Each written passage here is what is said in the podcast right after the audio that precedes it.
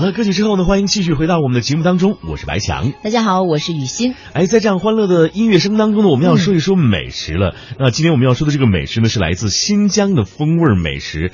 我们都说新疆的风味美食可以说是中华美食当中独具风味，但是略带有民族特色的一只奇葩了啊。对呀，每次一提到要吃新疆菜的时候，嗯给我第一印象就是，嗯，可以吃顿特别饱的硬菜了。 对啊，比如说什么羊肉串啊、烤馕啊、手抓饭啊，嗯等等一些手艺精湛的美味的美食了。嗯当然还有像什么油塔子啊、馕包肉啊，对啊胡辣羊蹄等等。还有就是大家非常喜欢的一位相声演员，曾经把这个馕推向了世界高峰。他说：“我喜欢吃打卤馕。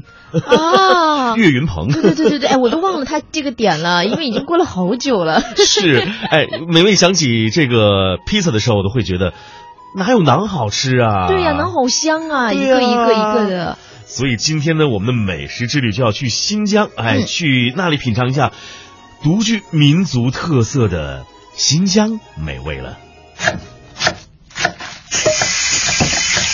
说旅行，谈美食，美景美味总相宜，美食饕餮之旅，跟着味蕾走起。做个有梦想的吃货，共赴舌尖上的旅行。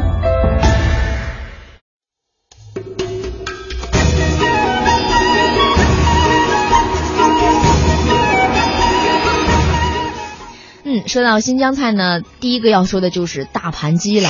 嗯，太香 了。对呀、那大盘鸡呢，它是有这样的来历的。相传呢，在一九四九年的前期，一位四川的烹饪高手张师傅，为了躲避战乱，来到了新疆沙湾县落户。他选择在三幺二国道旁开了一家小饭馆，以卖炒面、拌面为生，生意时好时坏。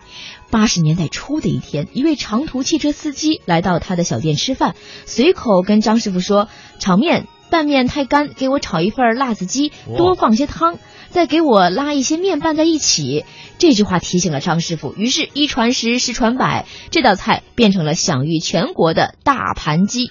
哇，这大盘鸡真的非常好吃，尤其是嗯里边那宽面条，对呀、太入味儿了啊太香了。是，所以我觉得每每在这个时候，我们做美食节目、嗯给大家的话，都对我们俩是一种煎熬啊。对，呃，说完了大盘鸡，新疆还有一个美味是必吃的，那就是烤包子。嗯我们来给大家介绍一下烤包子的来历啊。这个以前的新疆的游牧民族啊、他们出外放羊啊、打猎啊，都带什么馕啊、水啊、刀啊、面粉等等。嗯很长时间不回家。相传最早的烤包子啊，就是在野外诞生的。嗯那些牧民呢，他们打来的野兔啊，把这个肉洗干净切碎，用这个和好的面。把这个兔肉包上，嗯放在木炭上烤熟吃。哦哎呦，那个味道真的不 错哎！只是粘在外表的那个炭灰啊，不好办。嗯聪明的牧民呢，他们就想出了一个方法，就是用这个三块石头，嗯啊，两块儿当支架，另外一块儿呢平整的点在这个架子的那两块石头上，嗯然后用木炭呢把这个石头烤热，再把这个兔肉包子啊粘在石头架的这个内壁，这样烤出来的包子啊是外边呢没有沾着这个炭灰，哎，烤出来的包子啊真的是怎么讲？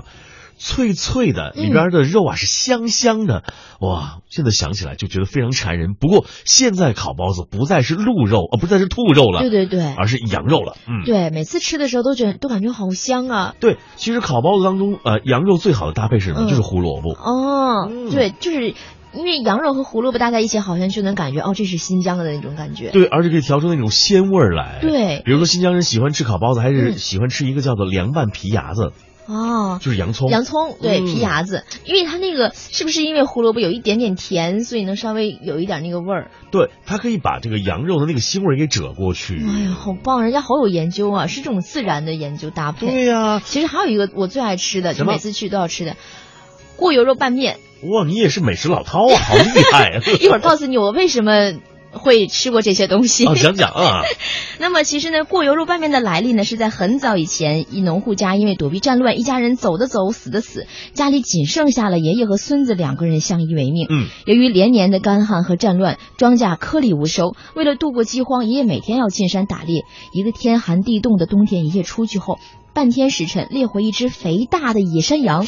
嗯，爷孙俩一直享用到春节后，由于天热，吃剩的一大半儿这个羊肉无法存放，爷爷想了一个办法，就将剩下的羊肉呢切成块儿状，过油这个炸后存起来。每次做饭的时候呢，将过油后的羊肉与干菜爆炒做成菜，拌上土豆面、玉米面儿、麦面做成的面条儿，既解决了两人度过饥荒的这个粮食，也让小孙子食后连声叫好。